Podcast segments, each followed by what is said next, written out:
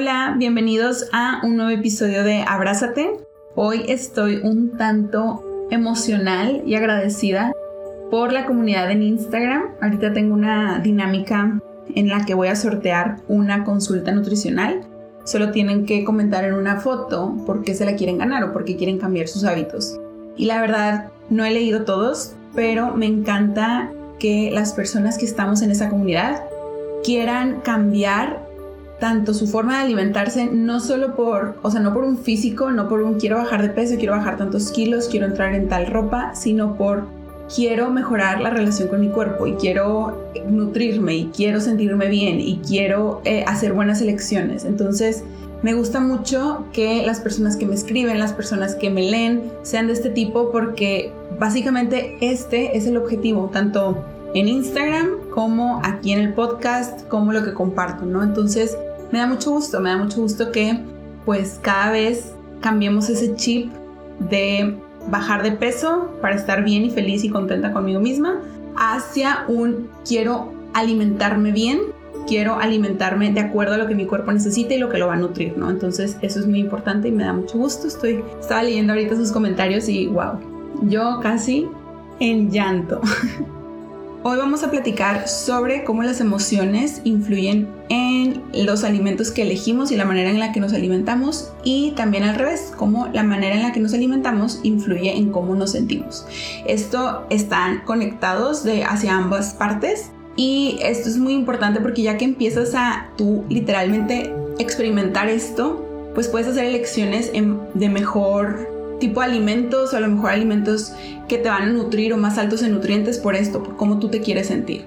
Entonces, esto es algo que trabajamos mucho en consulta, también lo he mencionado un poquito en Instagram, pero pues aquí te quiero dar más recursos, como toda la información, y si tú quieres seguir leyendo al respecto, pues que lo puedas hacer, ¿no?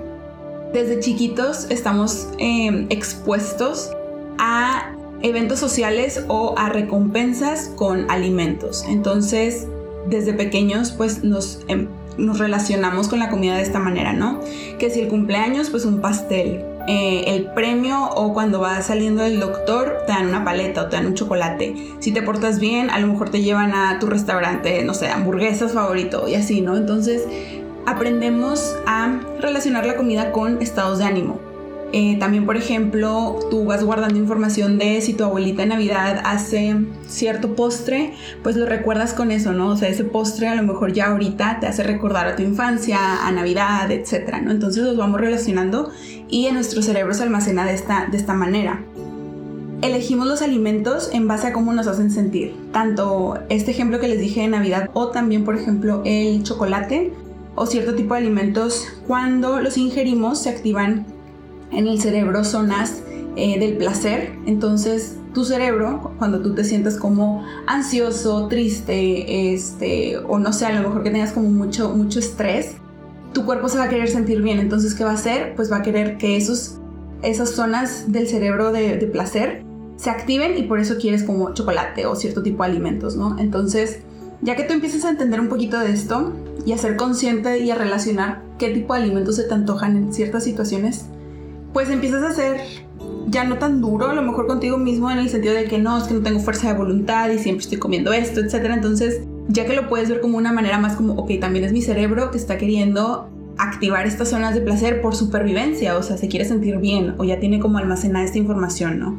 Entonces es importante entender esto y también ir relacionando en qué momentos de tu día o de tu vida se te antojan cierto tipo de alimentos para poder como elegir otras otras actividades que te puedan dar como el mismo placer, ¿no? Habla mucho del estrés y cómo el estrés es dañino para el cuerpo y para la salud. Y cuando se habla de este tipo de estrés perjudicial, se habla de un estrés crónico, porque el estrés es una manera de supervivencia, o sea que en ciertos casos es positivo y te va a ayudar como a sobrevivir. El estrés, por ejemplo, cuando estábamos en la época primitiva y que nos perseguían animales este, y caza, etcétera, Aquí el estrés es una respuesta favorable. ¿Por qué? Porque lo que sucede cuando entramos en un estado de estrés es que la sangre bombea más rápido o de manera más eficiente a los músculos y esto te hace que puedas correr y la adrenalina y se activa una, una cascada de hormonas que te va a ayudar como a sobrevivir a huir. Entonces, en este tipo de, situaciones es beneficiosa porque el estrés lo que hace es pues asegurarte que te puedas volver más eficiente eh, y que puedas sobrevivir ante, ante ciertas situaciones, ¿no? Lo que sucede con el estrés y cuando ya empieza a ser dañino, como les comentaba, es cuando ya es crónico. El cuerpo no sabe diferenciar si tu vida en verdad corre peligro o si estás atorado en el tráfico o si estás peleando con alguien. O sea, se activa en la misma cascada de, hormonas y de señales que tu cuerpo envía. Y cuando se vuelve de manera crónica, aquí es cuando ya es perjudicial. O sea, ya tu cuerpo no sabe distinguir y ya tu cuerpo, por ejemplo, pues manda estas la sangre a bombear a los músculos, cuando en verdad pues ahorita no necesitamos subir como tal de esta manera. Entonces lo que hace eh, cuando se manda la sangre a bombear a los músculos y otros órganos, pasa, por ejemplo, el sistema digestivo y la digestión pasa a segundo plano. Entonces, no sé si han notado, por ejemplo, que están comiendo y a lo mejor están viendo las noticias o se están peleando con alguien o les dijeron que tienen que entregar un proyecto, etc. Y lo que sucede es que tu sistema digestivo o la digestión se ve un poquito comprometida.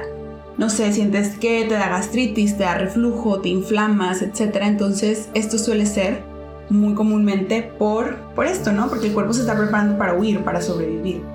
Ante un estrés crónico, uno de los sistemas más afectados, bueno, se ve afectado todo el cuerpo, todos los sistemas, pero uno de los más afectados es el sistema digestivo. Entonces, mucho, y no sé si les ha pasado, yo antes culpaba a los doctores y les decía, o sea, decía, ¿por qué cuando vas con el doctor y no sé, les dices que tienes colitis o síndrome intestino irritable, etcétera, como que todo se lo atribuyen al estrés. Yo decía, o sea, es una barra más para no decirte o que no saben en que, no sé, era un, era un pensamiento muy, muy ignorante tal vez, pero sí, yo me declaro culpable de esto. Pero ya cuando me empecé, estuve estudiando mi especialidad y estuve adentrándome más en el tema, empecé a ver literalmente cómo el estrés desencadena todo esto y como les digo, es una cascada, o sea, activa cierta hormona, que la hormona luego hace que eh, la digestión se va comprometida, etcétera, ¿no? Entonces es todo es más complicado de lo que parece. Y cuando hay una exposición al estrés crónica, lo que sucede es que te puede ocasionar eh, síndrome de intestino irritable, una úlcera, eh, mayor permeabilidad intestinal, que esto hace que en el intestino pueda, la permeabilidad es cuando pasa una bacteria puede pasar con mayor facilidad hacia el flujo sanguíneo y esto es como pues te bajan las defensas y estás como más vulnerable a enfermarte a ciertos tipos de bacterias, microorganismos. También este, pues enfermedades funcionales del aparato digestivo, ¿no? Entonces, no sé si les ha pasado, si por ejemplo tú padeces de eh, gastritis o colitis y, te han dicho esto, pues en verdad sí, o sea, es porque si tú te pones a ver ya más allá de tus síntomas, por ejemplo, cuando más aparecen tus síntomas, pues normalmente puede llegar a ser cuando estás más em, en situaciones de estrés, no sé, en exámenes, en tu trabajo te están presionando con cierta cosa o estás pasando por una etapa familiar un poco complicada, etc. Y estos síntomas se ven desencadenados por lo mismo. Aquí yo que te recomiendo y más adelante vamos a hablar de esto, pues primero que nada es ser consciente, el empezar a relacionar un poquito de esto, porque si no, yo creo que si vivimos en la ignorancia a lo mejor de, o a lo mejor que no sabías esta información, pero si no le prestamos atención a este tipo de, que nuestro cuerpo literalmente nos está hablando este, y nos está diciendo como atención, ¿no? Entonces aquí es importante pues hacerte consciente y luego encontrar alguna técnica de relajación que te pueda ayudar, que esto ahorita vamos a hablar más adelante existe algo que se llama eje cerebro-intestino. Incluso hay un libro que a mí me encantó. Sí tiene un poquito de mm, términos médicos, pero está muy bueno si te interesa mucho este tema. Se llama Pensar con el estómago del doctor Emeran Mayer. Y habla muchísimo de esto, de cómo el intestino es nuestro segundo cerebro. ¿Por qué? Porque están en una constante comunicación el cerebro y el intestino por ejemplo, en cualquier otro órgano, supongamos el corazón, este, el páncreas, el hígado, el cerebro le manda señales a, a este órgano y funciona, ¿no? Pero la diferencia del intestino es que el intestino también le manda señales de regreso a través de neurotransmisores, que estas son hormonas que nos hacen comportarnos y hacernos sentir de manera diferente. Por ejemplo, el 95% de la serotonina, la serotonina es la hormona de la felicidad, se produce en el intestino grueso. Entonces, aquí es súper importante porque depende de lo que consumamos y de la manera en la que esté nuestra flora intestinal, pues va a depender muchísimo de qué tanta serotonina se va a producir en nuestro cuerpo. Entonces, aquí, por ejemplo, cuando yo, yo al menos he notado y mis pacientes también notan que los días que consumes un poquito más de alimentos procesados, que eh, a lo mejor no sé, te vas de viaje y comes un poquito de todo, etcétera, tu estado de ánimo cambia, tu humor, tu energía cambia por esto.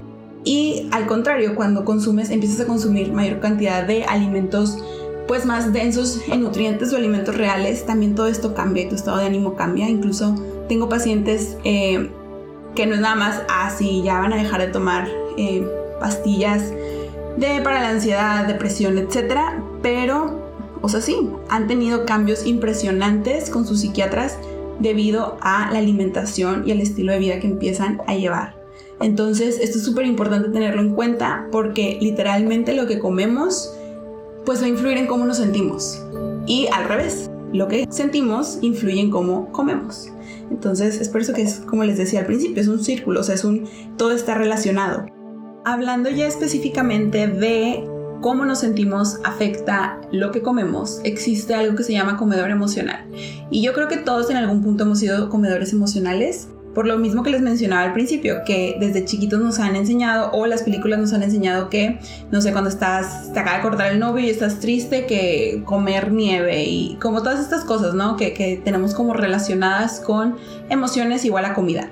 Entonces, un comedor emocional se identifica también mucho por ejemplo, si tú eres de las personas que dice el fin de semana, me voy a comer una hamburguesa porque me la merezco, me porté súper bien todo el fin, toda la semana, o me lo gané, o necesito un chocolate, o para que se me pase la tristeza, o incluso para el susto, o porque es viernes y se vale. Todo este tipo de, de a lo mejor comentarios inofensivos, pero puede llegar a ser una señal de que eres comedor emocional. No es nada malo, la verdad yo sí me considero una que soy comedora emocional.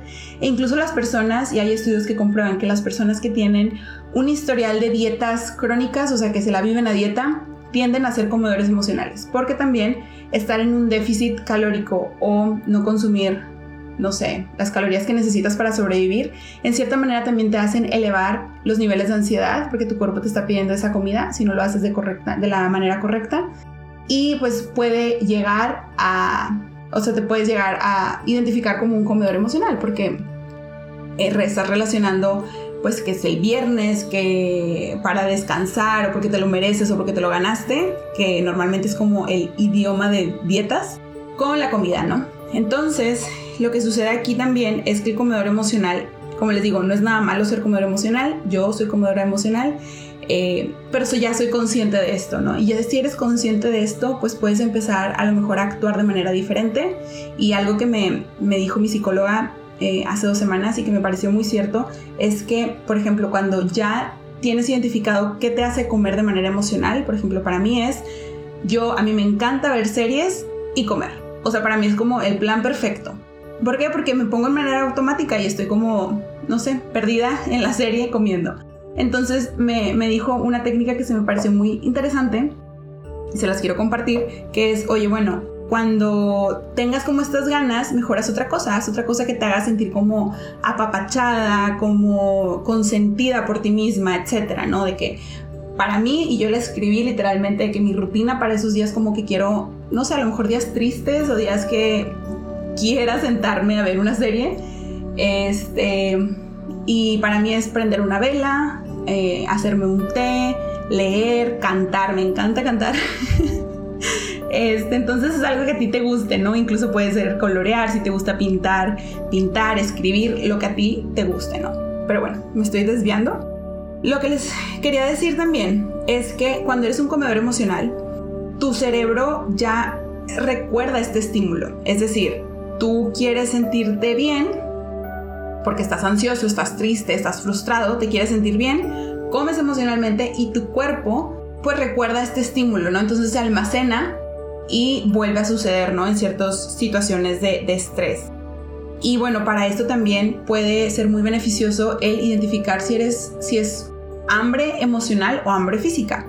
El hambre emocional normalmente aparece de repente, quieres un alimento en específico y nada más ese alimento lo tienes que comer ya, aun cuando estás satisfecho, quieres seguir comiendo y después de comerlo te sientes con culpa o te sientes indigesto o como no debiste haberlo comido. Y el hambre real o el hambre física es cuando aparece de poco a poco, o sea, tú vas sintiendo como de repente, ah, pues podría comer algo y luego se va intensificando. Puede ser cualquier alimento. Yo les digo a mis pacientes, ¿tienes hambre física o hambre real? Cuando literalmente si te ponen un brócoli enfrente, te lo comerías. Les digo, no significa que te vas a comer un brócoli, sino que si tú te podrías comer lo que sea. ¿Por qué? Porque es una necesidad que necesitas ser ya saciada, ¿no? Dejas de comer cuando estás satisfecho y también te sientes bien cuando terminas de comer porque saciaste o ya quedó como satisfecha esa necesidad fisiológica, ¿no? Que es el hambre real. Entonces, ¿cómo identificar o cómo cambiar, o si tú ya identificaste que eres un comedor emocional, cómo hacerlo para cambiar esto? Pues número uno, como les decía, ser consciente de esto, Número dos, puedes aplicar lo que mi psicóloga me recomendó, hacer tu rutina como de apapacho, de, de sentirte como bien contigo misma. También yo descubrí que me encanta cocinar, o sea, cocinar me relaja mucho, entonces también yo creo que cocinarme, más que el hecho de comer, sino el cocinarme y el saber de que eres, o sea, está siendo lo suficientemente importante para mí como para cocinarte, tomarme el tiempo de cocinar, ¿saben? También el encontrar pues no sé, algo que te relaje. A mí me gusta mucho también escribir, como eh, últimamente es algo que, que, hago normalmente. Puede ser también meditar, escuchar música eh, relajante o que te guste. Y en la parte ya que hablábamos sobre cómo el cerebro y cómo el intestino están en comunicación, lo que puedes hacer para que tu intestino esté bien, esté sano, esté pues en la forma óptima por así decirlo, para que pueda, eh, no sé, producir la hormona, la serotonina de manera correcta y pueda funcionar y hay un equilibrio en tu intestino.